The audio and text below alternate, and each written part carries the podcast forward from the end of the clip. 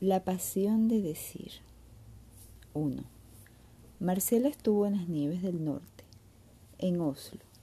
Una noche conoció a una mujer que canta y cuenta. Entre canción y canción, esa mujer cuenta buenas historias y las cuenta bichando papelitos, como quien lee la suerte de soslayo. Esa mujer de Oslo viste una falda inmensa toda llena de bolsillos. De los bolsillos va sacando papelitos, uno por uno.